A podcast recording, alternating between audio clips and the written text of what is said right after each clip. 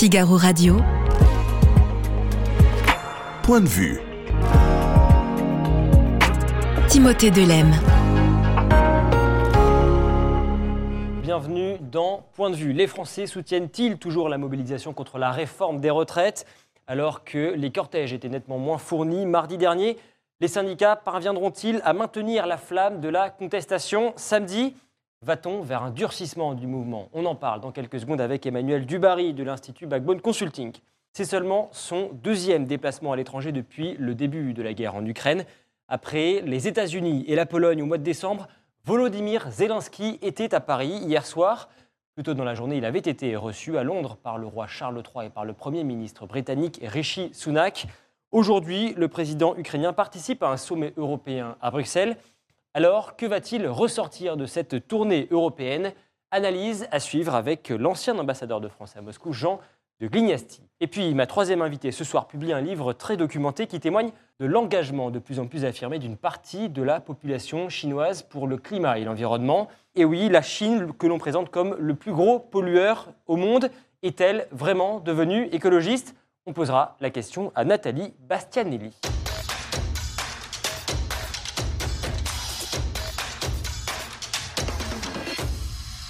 Emmanuel Dubarry, vous êtes manager chez Backbone Consulting. Première question, Emmanuel. Les Français soutiennent-ils toujours la mobilisation contre la réforme des retraites ou bien est-ce qu'ils se lassent après trois journées de mobilisation et bientôt quatre samedi? Eh bien, euh, spoiler, ils ne se lassent pas du tout. Euh, les pourcentages évoluent assez peu puisque 69% des Français soutiennent toujours la mobilisation. Euh, pour référence, on était à 71 la semaine dernière, donc ça évolue assez peu. et le soutien est toujours franc et massif. Et quand on regarde d'un peu plus près, euh, on a quand même des, Français qui sont très mobilisés euh, et euh, près de 20% des Français la soutiennent et sont prêts à y participer d'une manière ou d'une autre. Donc c'est un soutien franc. Un soutien franc, ça veut dire que quand les syndicats annoncent d'ores et déjà une nouvelle journée de mobilisation le 16 février, avant même la manifestation de samedi, les Français ne, disent pas stop, on en a marre. Ben, ils ne disent pas stop, on en a marre, mais c'est pas pour ça qu'ils vont y aller. On a bien vu que les Français, la semaine dernière, soutenaient à 71% les manifestations, et pourtant on a bien vu que les mobilisations étaient un peu plus faibles le week-end dernier. Donc soutien ne veut pas forcément dire mobilisation. D'ailleurs, 69% des Français soutiennent la mobilisation, vous l'avez dit. Quelle est la part de ceux qui prennent part justement à la mobilisation? Euh, eh bien, dans le sondage, euh, ceux qui sont prêts à la soutenir et à participer, c'est près de 20%. Donc, vous voyez, c'est quand même un peu plus faible. Euh, donc, c'est pour ça qu'il peut y avoir une certaine dissonance entre le soutien et la participation, clairement. Quels sont les partis les plus représentés dans, dans les cortèges? Est-ce que on retrouve majoritairement, comme on peut l'imaginer, des sympathisants de la France insoumise. Est-ce que on voit des sympathisants du Parti socialiste, du Rassemblement national? Quelle est la part de, chaque parti représenté? Ben alors, y a, La question est dans les cortèges, mais aussi dans l'opinion publique. Euh, et, dans les cortèges, on voit bien sûr que ce sont les syndicats qui ont la main sur les cortèges et euh, la NUPES, parce que de toute façon, vous l'avez vu, euh, et c'est pas moi qui vais vous l'apprendre, mais le RN n'a pas appelé à manifester, du coup, il y a moins, bien évidemment, de militants RN dans les conflits que de, militants de la NUPES. Et, et ça se retrouve dans l'opinion aussi. Les plus vocaux sont les syndicalistes et surtout tous les députés, les sympathisants et les, et les militants de, la NUPES, très clairement. Et vous me disiez d'ailleurs en préparant cette émission que ça se voit beaucoup également sur les réseaux sociaux. Oui, effectivement, ce qui est intéressant, c'est que la puissance de, LFI sur les réseaux sociaux, qu'on avait beaucoup commenté ici pendant la campagne présidentielle, se retrouve sur ce conflit social, où ce sont eux qui mènent le combat, ce sont eux qui mènent euh, le conflit contre cette réforme. Et sur les réseaux sociaux, c'est tout à fait criant. Euh, au Parlement, les Républicains, euh, ça ne vous a pas échappé, sont dans l'opposition. Pour autant, ils disent on est prêt à, la voter, à, voter pardon, la réforme, quoique ce n'est pas le cas de tous les députés des Républicains. Du côté, en tout cas, des sympathisants, qu'est-ce qu'on en pense de tout ça? Bah, Ce qu'on voit dans le sondage et qui je trouve particulièrement intéressant, c'est l'alignement total entre les sympathisants Renaissance et les sympathisants LR sur tous les sujets. Que ce soit sur l'attitude par rapport à la mobilisation, qui est de la soutenir ou de ne pas la soutenir, bien évidemment, ils ne la soutiennent pas. Que ça soit sur le, l'obstruction parlementaire, ils sont tous toujours d'accord euh, entre euh, Renaissance et euh, les Républicains. Ce qui montre bien que la base du parti et les sympathisants sont quand même assez alignés avec le projet de réforme des retraites, ce qui devrait inciter certains députés LR à la prudence, notamment Aurélien Pradier, qui là s'inscrit en faux par rapport aux militants LR, peut-être pas par rapport à ceux de sa circonscription, mais en tout cas par rapport à la base militante des Républicains. Je salue les internautes qui nous rejoignent dans le, dans le chat du Figaro. N'hésitez pas à nous envoyer vos commentaires. Tiens, par exemple, Claudius qui il nous dit à l'instant, euh, trop de manifestations tuent la manifestation. A priori, ce n'est pas vraiment l'avis euh, de la majorité des Français. Ben, pour le moment, non en tout cas, mais on va voir si le durcissement du conflit, parce qu'on l'a beaucoup entendu récemment et on le voit sur les réseaux sociaux, euh, face à la petite perte de mobilisation, certains syndicats appellent à d'autres formes d'action plus violentes. On a vu notamment la CGT qui a bâché des radars, ce qui a fait un buzz assez intéressant sur les réseaux sociaux ces derniers jours. On va voir si cette tendance se confirme. Euh, à force de vouloir ratisser trop large, les républicains se déconsidèrent vite une ligne politique claire à laquelle on se tient. Y a ceux qui n'en veulent pas, euh, on pardon, et ceux qui n'en veulent pas s'en vont, n'est-ce pas, Monsieur Pradier ou Monsieur Bertrand? Je vous lis le commentaire d'un internaute. C'est le genre de message que, que l'on voit euh, sur les réseaux Absolument, sociaux. on, on le voit énormément. Et concernant Aurélien Pradier, il est assez critiqué. Euh, et on pointe notamment son manque de constance. Et beaucoup d'internautes euh, recitent un tweet qu'il avait fait en 2019 et que je vais vous citer, dans lequel il dit Chacun peut comprendre que l'on peut travailler davantage. 64 ans est, une- est un cap responsable et raisonnable. Quand on voit ce qu'il disait en 2019 et quand on voit ce qu'il dit maintenant, il y a quand même un gap qui est assez prononcé.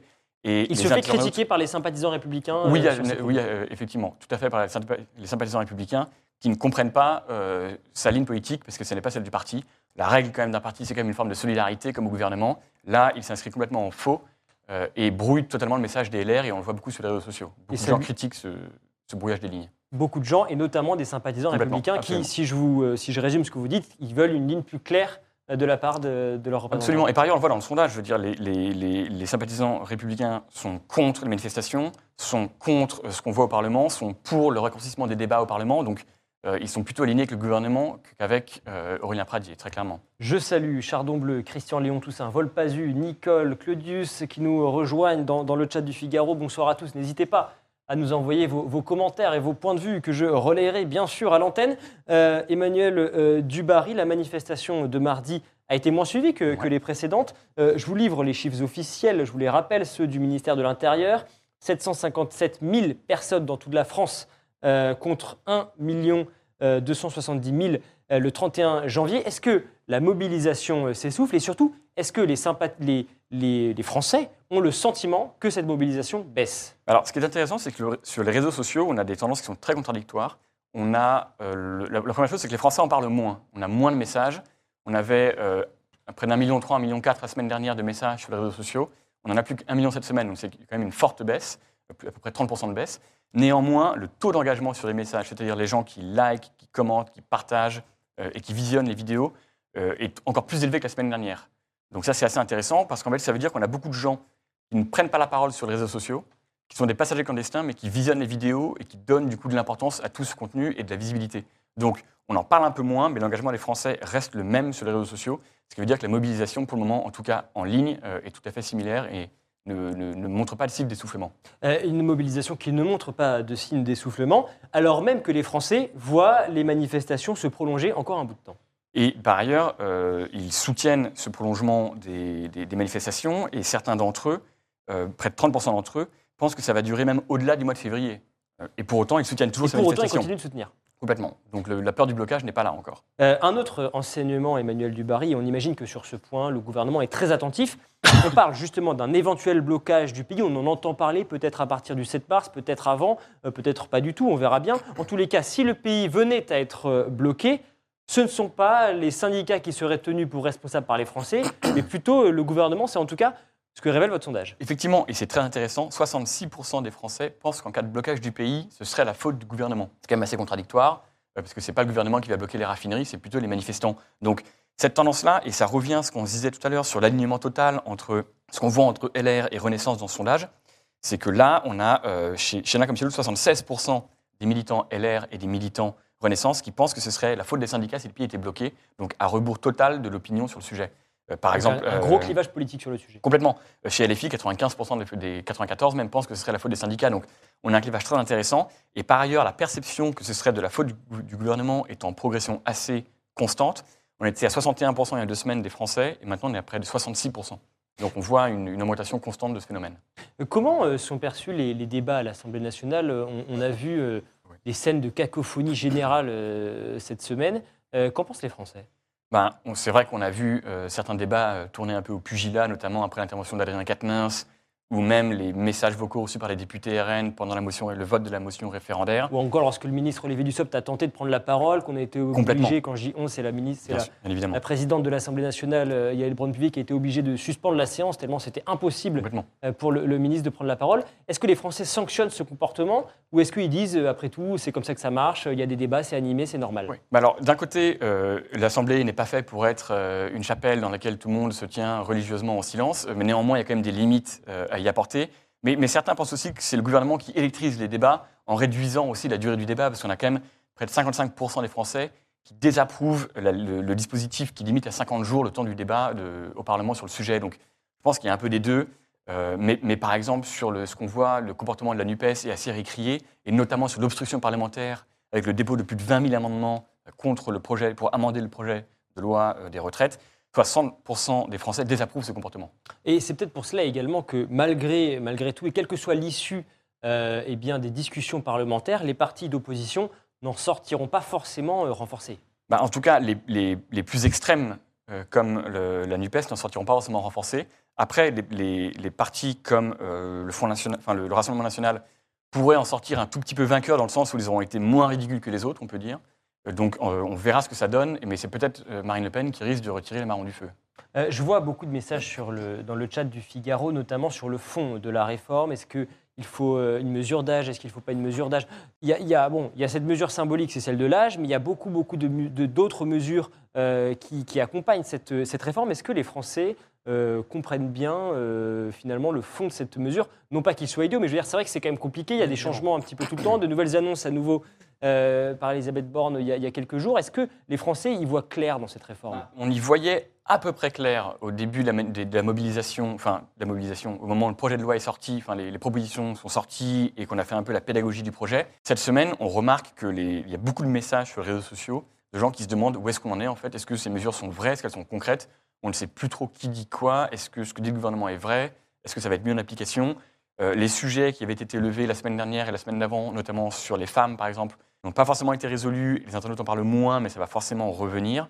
Euh, mais on note une forme d'incompréhension, clairement, du sujet sur les réseaux sociaux, où les Français ne comprennent plus ce qui se passe, ni, ni, qui, dit, ni qui dit quoi, ni qui dit vrai. Et sur les réseaux sociaux, justement, euh, qu'est-ce qui a Qu'est-ce qui est le plus ressorti euh, cette semaine? Euh, Il y a eu cette intervention de la députée de la France Insoumise, euh, Rachel Keke. Il y a eu également euh, des débats peut-être sur euh, la polémique Olivier Dussopt, sur cette affaire qui est sortie ce week-end, euh, révélée par Mediapart. Qu'est-ce qui, qu'est-ce qui ressort? Il y a l'intervention de la députée LFI Rachel Keke qui euh, expose tous les compteurs, parce que la vidéo de son intervention a été vue plus d'un million de fois depuis, euh, depuis 24 heures ou, ou 36 heures. Donc c'est absolument colossal. On va peut-être rappeler ce qui s'est passé euh, lors de cette intervention. Oui, oui, où, où elle a accusé les. Enfin, elle a, elle, a fait, elle a expliqué son passé, elle, de femme de ménage, pour montrer que les députés, notamment, et les ministres de, de la majorité, euh, n'avaient aucune légitimité pour parler de travail, de travail difficile et de pénibilité quand ils avaient été ministres ou députés toute leur vie, en gros. Euh, et ça, ça a été beaucoup relayé, on en a beaucoup parlé.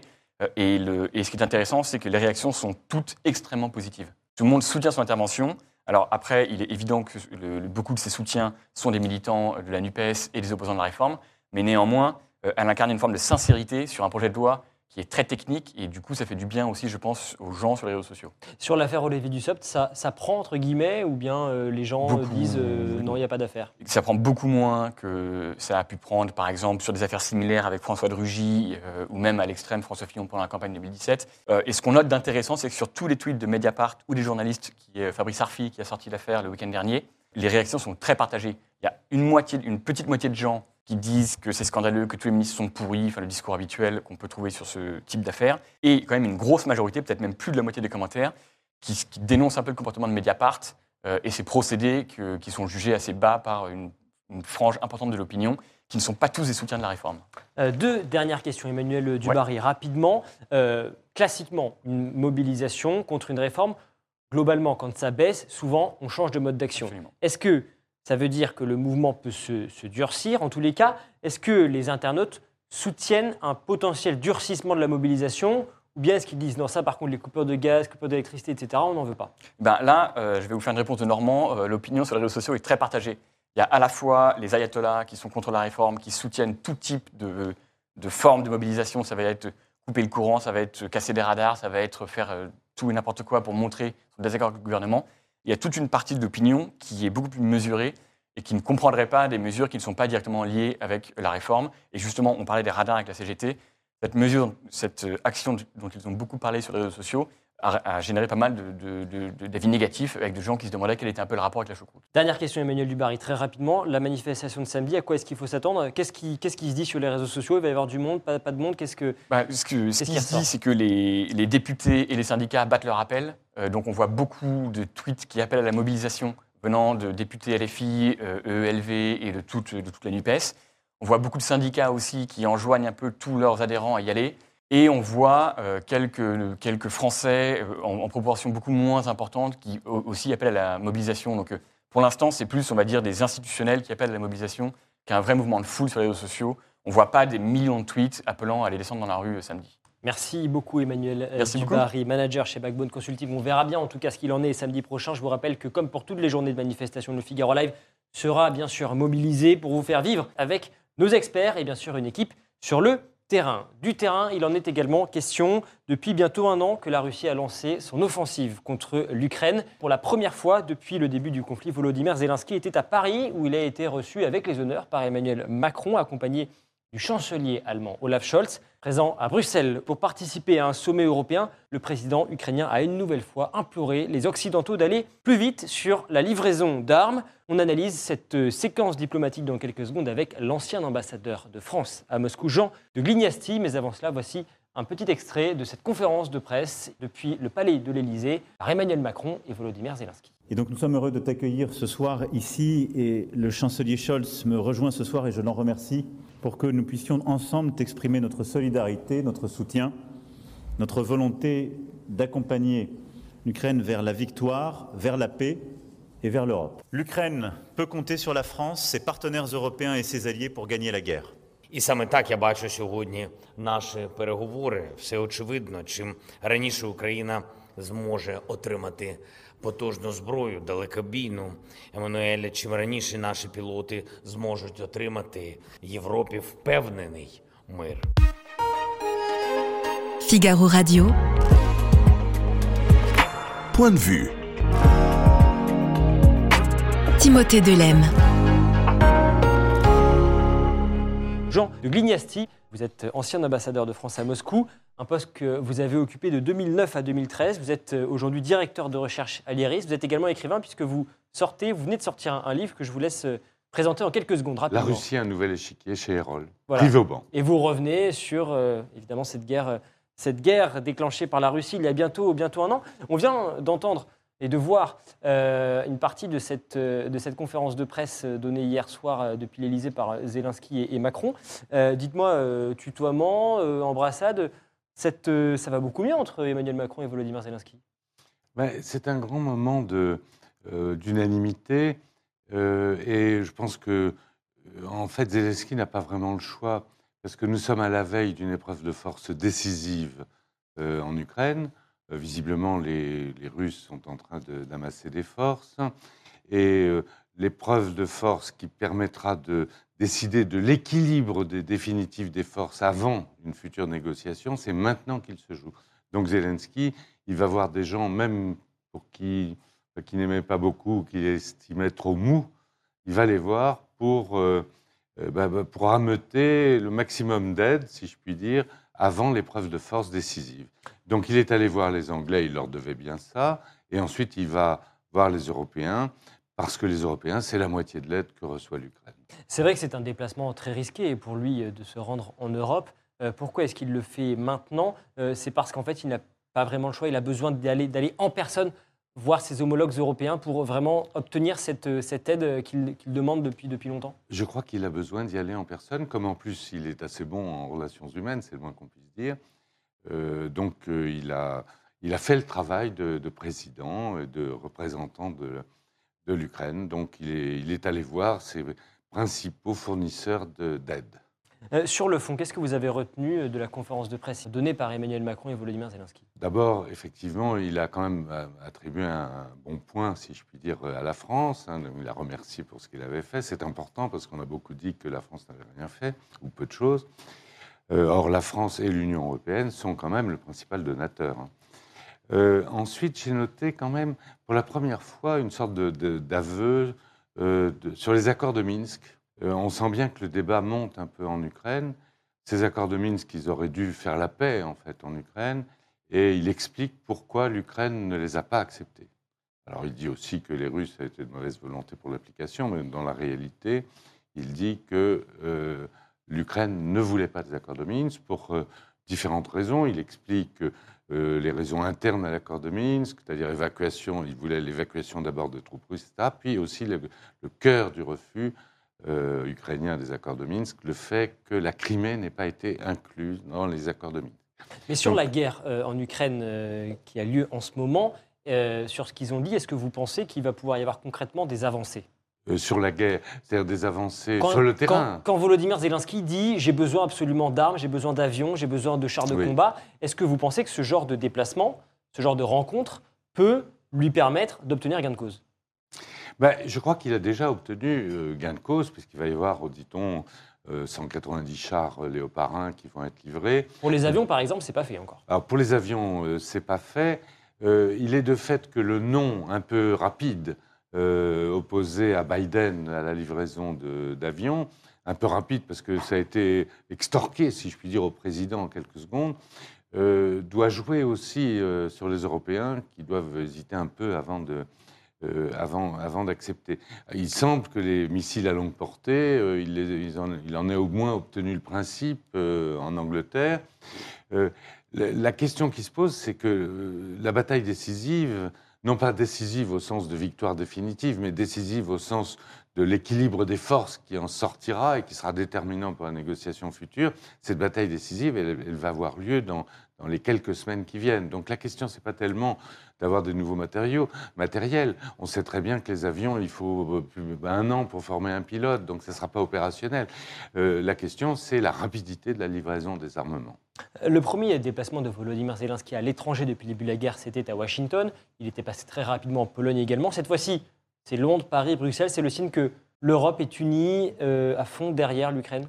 Alors, je crois qu'il y a un moment de consensus, de convergence des différents agendas, comme on dit en américain, euh, et tout le monde est d'accord sur le fait qu'il faut donner le maximum d'atouts à l'Ukraine pour euh, résister à l'o- l'offensive russe qui se prépare, dit-on, et en tout cas pour euh, marquer le maximum de points sur le terrain, pour être en bonne position de négociation. Donc c'est un, un point de convergence actuellement. Après, euh, il y a des voix qui s'élèvent aux États-Unis, en, Europe, sur la nécessité d'une négociation. Et qui dit nécessité d'une négociation dit nécessité d'un compromis. Et donc probablement d'un compromis territorial. Et il est clair qu'il y a beaucoup de pays qui, sans le dire tout haut, parce que ça n'est pas le moment, nous sommes au moment de la bataille et non pas au moment de la négociation, il y a un certain nombre de pays qui pensent que la Crimée, euh, bah, euh, finalement, elle, pourrait peut-être faire partie de- du compromis final. Pour l'instant, en En tous les cas. Volodymyr Zelensky, lui, il ne veut pas entendre parler. Mais c'est normal. Je veux dire, euh, on n'abat pas ses cartes euh, au début. On sait très bien que lors de l'accord d'Istanbul, qui était quasiment euh, terminé, on discutait uniquement de la question des, garanties de sécurité données par l'OTAN ou d'autres pays à l'Ukraine. Lors de euh, la négociation de cet accord, euh, l'Ukraine avait accepté de ne régler la question de Crimée que dans les 15 prochaines années, au bout de 15 ans. Je m'adresse aux hauts diplomates que vous êtes. La conférence de presse s'est terminée par ces mots du chef de l'État français. Maintenant, on va travailler. Macron, Zelensky et Scholz ont partagé un, un dîner commun à l'Élysée, euh, un dîner que l'on dit dans un format très restreint avec simplement euh, des traducteurs. En quoi consistent ces séances de travail? Qu'est-ce qu'on se dit euh, dans ces moments-là? Il y a la partie, j'allais dire, du moment. La partie du moment, c'est on a besoin d'armes pour résister à cette, cette épreuve de force qui s'annonce. On en a sûrement parlé. Ils ont sûrement parlé des avions, ils ont sûrement parlé des fusées à longue portée, avec les arguments pour, les arguments contre du côté français ou allemand. Bon, ça c'est la partie évidente. La, partie, j'allais dire hypothétique, mais très importante, c'est que je ne pense, j'ai du mal à imaginer que ni Scholz ni Macron n'aient posé à Zelensky la question des futures négociations et de sa marge de négociation. Euh, Emmanuel Macron, en tous les cas, il a publié une vidéo sur son compte euh, Twitter. Euh, J'ai vérifié précisément à 1h26 du matin. On y voit le chef de l'État décoré voilà, de la Légion d'honneur euh, euh, Volodymyr Zelensky. Euh, là, Jean de Glignassi, on est dans, dans, la, dans de la diplomatie pure. J'ai envie de vous dire, question peut-être un peu provocatrice, mais à quoi ça sert? La diplomatie? Non, non, pas la diplomatie, mais cette remise de, de, lég- de la Légion d'honneur à, à- à Volodymyr Zelensky. C'est un peu dans la logique de la Ve République. Voilà un homme qui incarne la résistance de son pays, qui incarne une nation, qui l'a fait naître même de toute façon, parce que Zelensky, euh, alors c'est évidemment l'erreur euh, fatale, sanglante des Russes qui, l'a suscité, mais c'est la première fois qu'on voit la partie russophone et la partie ukrainophone de l'Ukraine unies dans une même nation et dans un même combat.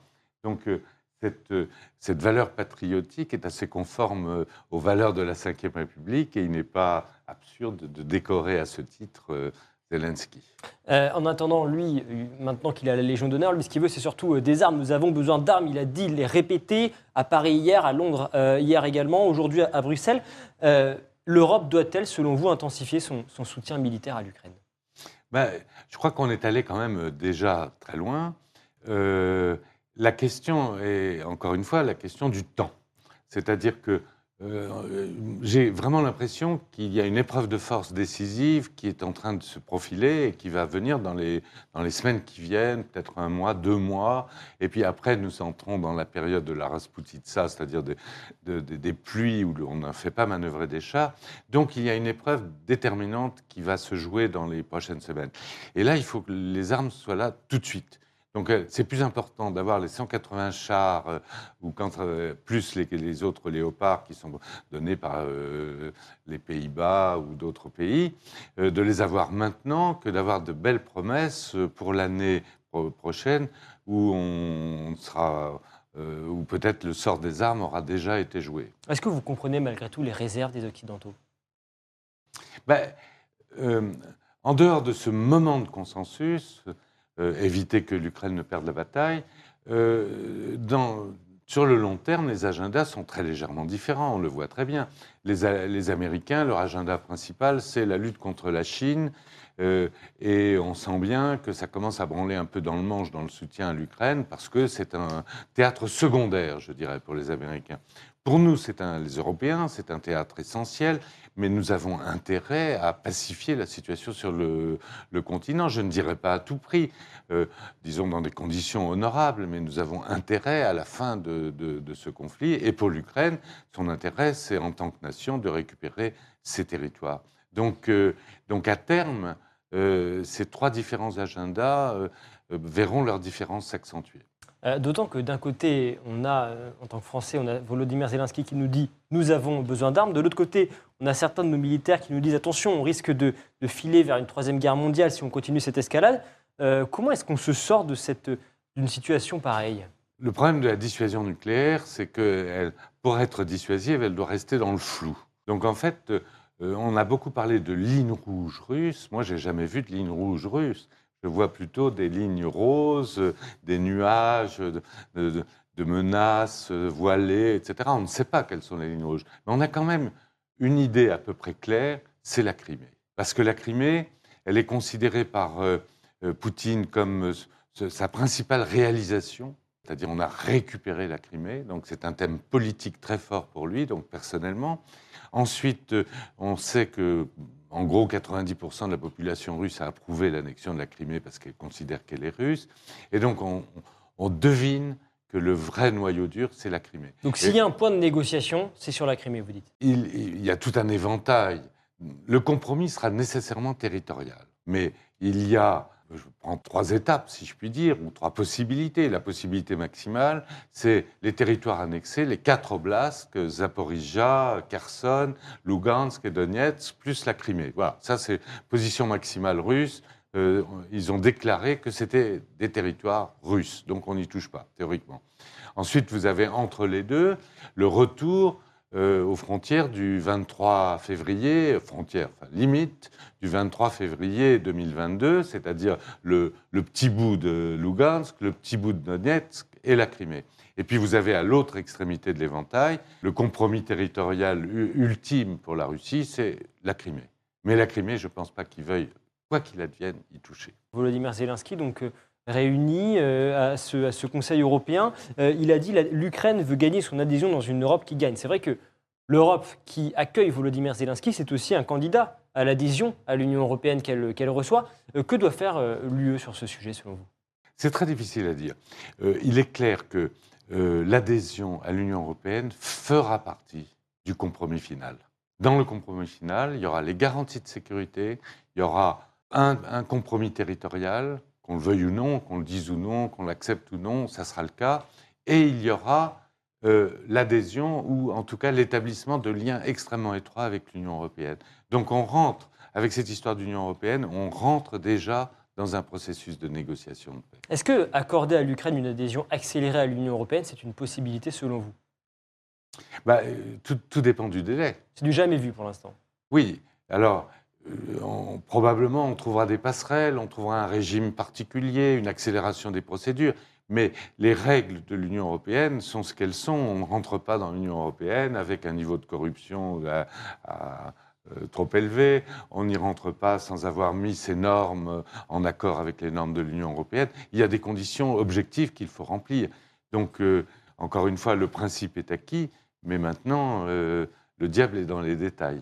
Euh, L'ambassade russe a promis hier une, réponse si, les Européens venaient à, livrer des avions de combat à, l'Ukraine, diplomatique.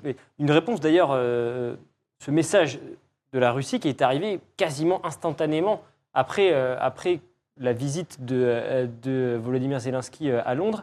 Comment on gère ça diplomatiquement? Encore une fois, donc la dissuasion, c'est dans le flou. Donc il y aura des réactions, on ne sait pas lesquelles, on ne sait pas comment.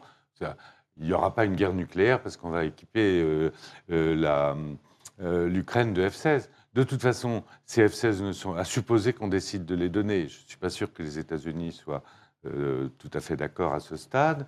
À supposer qu'on décide de les donner, ils ne seront pas opérationnels avant, un an. Et entre-temps, il y aura eu bien des batailles au sol et la situation probablement aura changé. Mais sur la, sur la réaction de Vladimir Poutine, comment, quelle réponse peut-on redouter? C'est très difficile à dire. Il n'y aura pas de guerre nucléaire si on livre des F-16. Euh, la guerre nucléaire, comme je vous l'ai dit, ce qui euh, à supposer même que ça soit ça, mais disons le, point de danger, c'est la Crimée. Euh, pour les F-16, euh, il peut y avoir des actions ponctuelles, je ne sais pas. C'est très difficile à dire. Il y aura des, des représailles, ça c'est évident, mais à quel niveau, comment, direct, indirect, c'est très difficile à dire. Beaucoup d'inconnus, évidemment, encore sur l'issue de ce conflit euh, en Ukraine. On continue, bien sûr, de, de suivre cela de très près avec les reportages de nos envoyés spéciaux sur le terrain. Merci beaucoup, Merci Jean à vous. de Glignasti, haut diplomate, ancien ambassadeur de France à Moscou, d'être venu sur le plateau de Point de vue du Figaro Live. Et alors que son voisin russe est empêtré dans une guerre partie pour durer, la Chine, elle, a entamé depuis quelques années une véritable mutation écologique. C'est en tout cas ce qu'affirme Nathalie Bastianelli, auteure de cet ouvrage, cet ouvrage pardon, Quand la Chine s'éveille verte, alors le premier pollueur de la planète est-il devenu écologiste? On en parle avec elle dans quelques secondes. Figaro Radio. Point de vue. Timothée Delem. Nathalie Bastianelli, merci beaucoup euh, d'être avec nous. Vous êtes l'ancienne directrice générale de deux filiales d'Avas Media à Pékin et à Shanghai. Vous avez donc vécu en Chine entre 2005 et 2010, pays dans lequel vous revenez encore aujourd'hui plusieurs fois euh, par an. Euh, Vous êtes l'auteur, je le disais, de, cet ouvrage Quand la Chine s'éveille verte, publié aux éditions de l'Aube. Ça peut paraître un peu paradoxal, mais c'est pour ça que c'est intéressant qu'on va en parler euh, aujourd'hui. Précisément, c'est en Chine, chez le premier pollueur de la planète, que vous avez créé le forum We Belong to Change, dédié, un forum dédié aux, solutions et aux innovations durables. Vous ne craignez pas les défis? Non, effectivement, je ne crains pas les défis parce que quand j'ai créé cette ONG, j'étais déjà rentrée euh, de Chine, mais j'y allais régulièrement. Alors là, j'y suis plus allée depuis le, le confinement parce que la Chine vient seulement de réouvrir ses frontières. Mais euh, c'était intéressant pour moi de. Le groupe Avas m'avait demandé de regarder un petit peu ces sujets qui allaient devenir totalement clés et stratégiques pour les marques, donc les clients du groupe. Et en fait, j'ai réalisé que toutes ces grandes marques internationales regardaient la Chine comme marché prioritaire. Et donc, je me suis dit que c'était intéressant euh, d'inviter des pionniers, des chefs d'entreprise qui avaient cette vision du monde de demain, de la marque durable et de son entreprise durable, à venir témoigner devant les jeunes générations chinoises, parce qu'on diffusait en direct sur les réseaux sociaux chinois.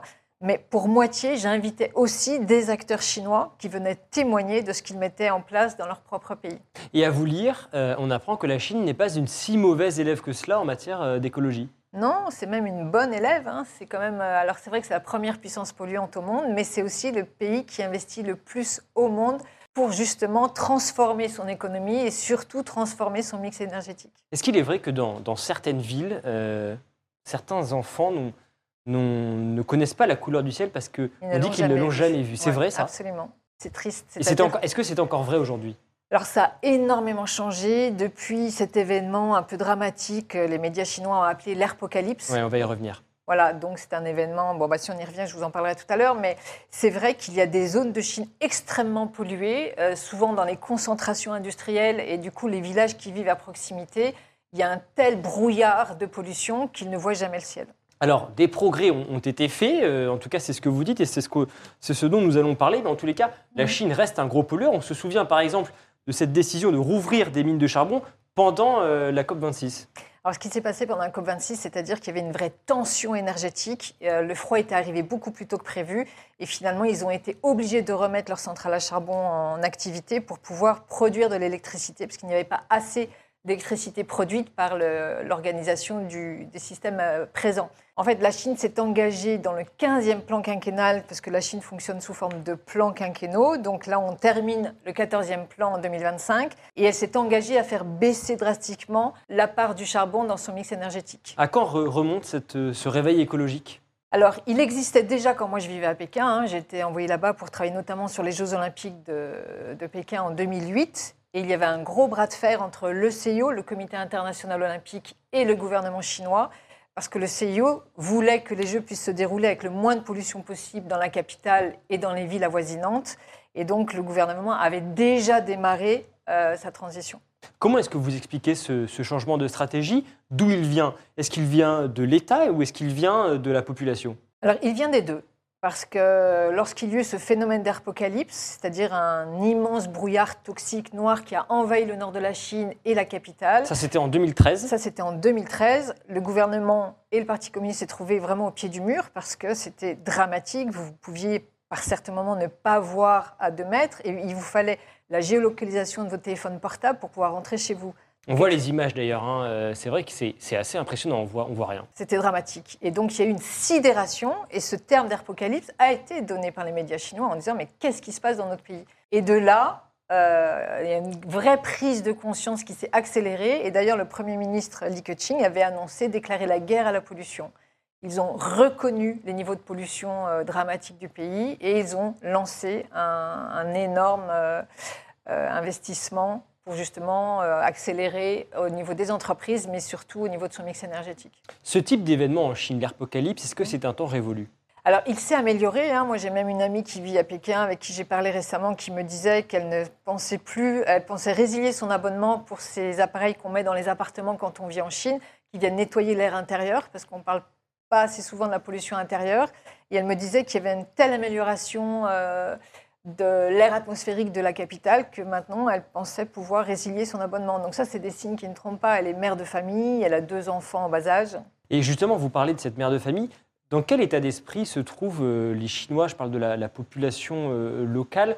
Euh, ils ont peur de, cette, de ces problèmes climatiques? Alors, ils ont eu très peur, mais ils voient l'amélioration phénoménale. C'est-à-dire que dans les 20 plus- les villes les plus polluées du monde, en 2013, vous aviez euh, 17 villes chinoises. Maintenant, ce sont principalement des villes indiennes.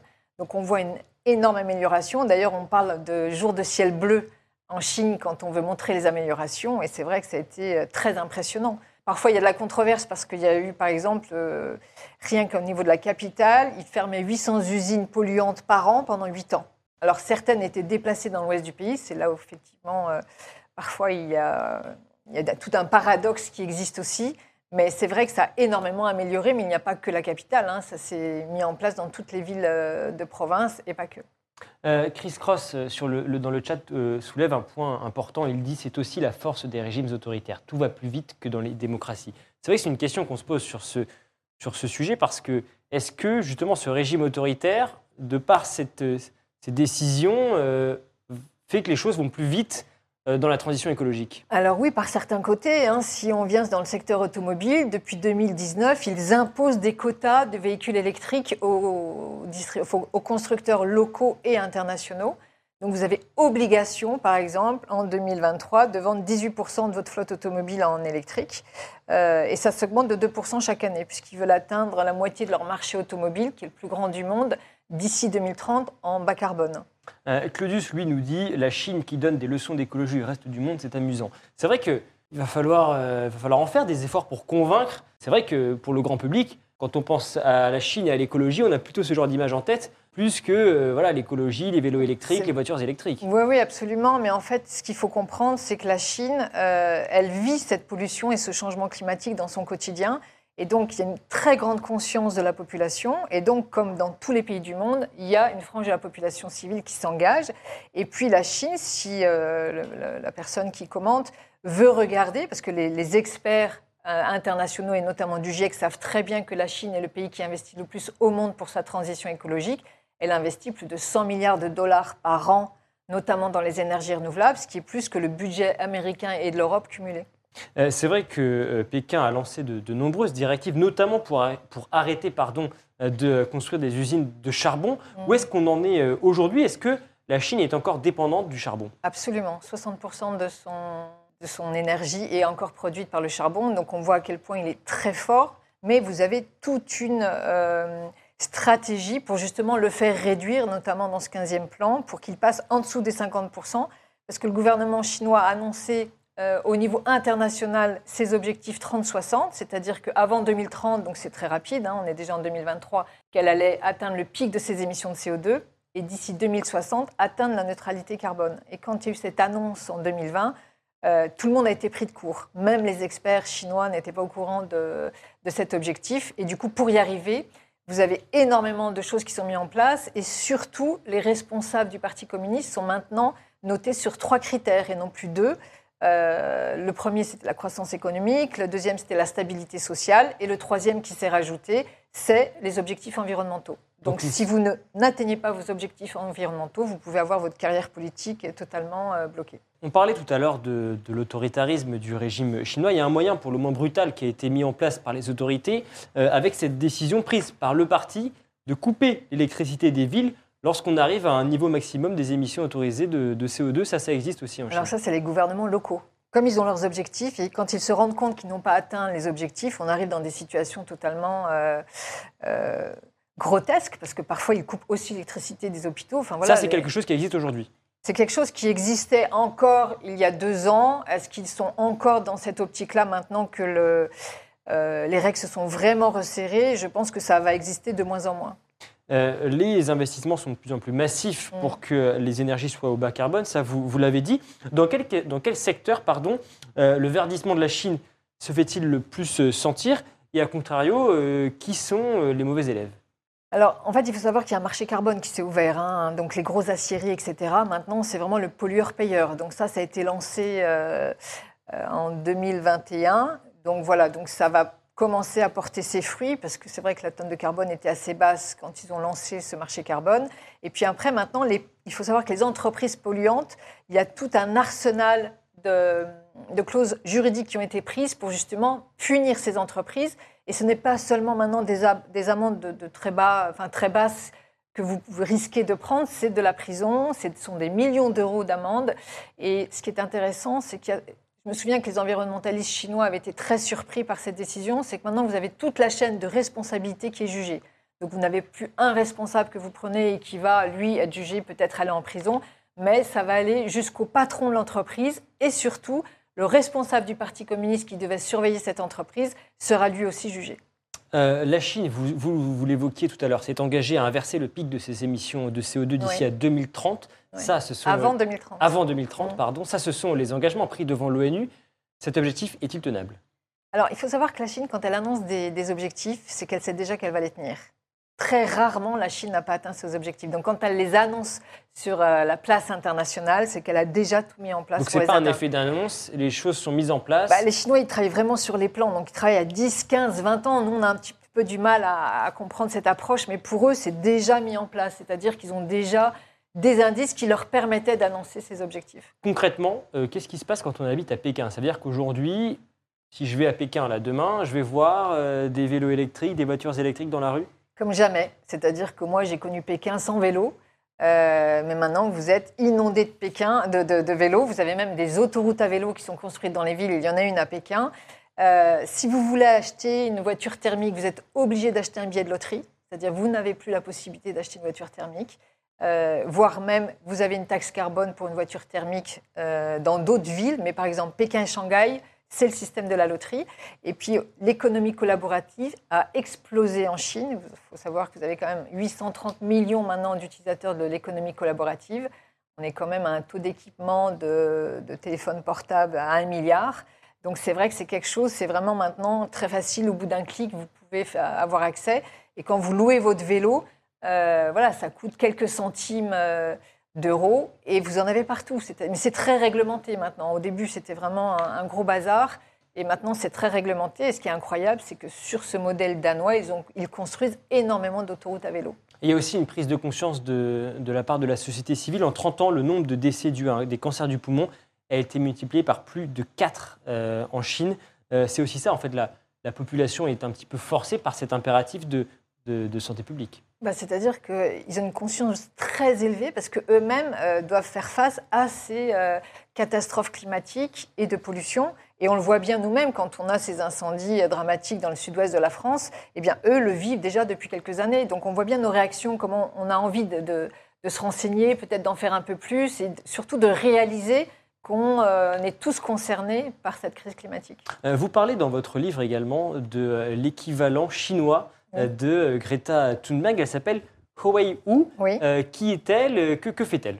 Bah, c'est une jeune étudiante euh, qui, a, quand elle s'est lancée, elle a découvert euh, les grèves du climat lancées par Greta Thunberg. On la voit à l'image d'ailleurs. Ouais. Voilà, et donc en fait, euh, Huawei, voilà, qui, qui, a grandi à Guilin, a décidé de faire cette grève du climat. Alors c'était très mal perçu parce que elle a critiqué le gouvernement chinois comme quoi il ne faisait pas assez. Et ça, en Chine, on sait. Ça passe pas trop. Voilà, même quand on est seule. Donc, en fait, elle a, tous les vendredis, elle a refusé d'aller à l'école.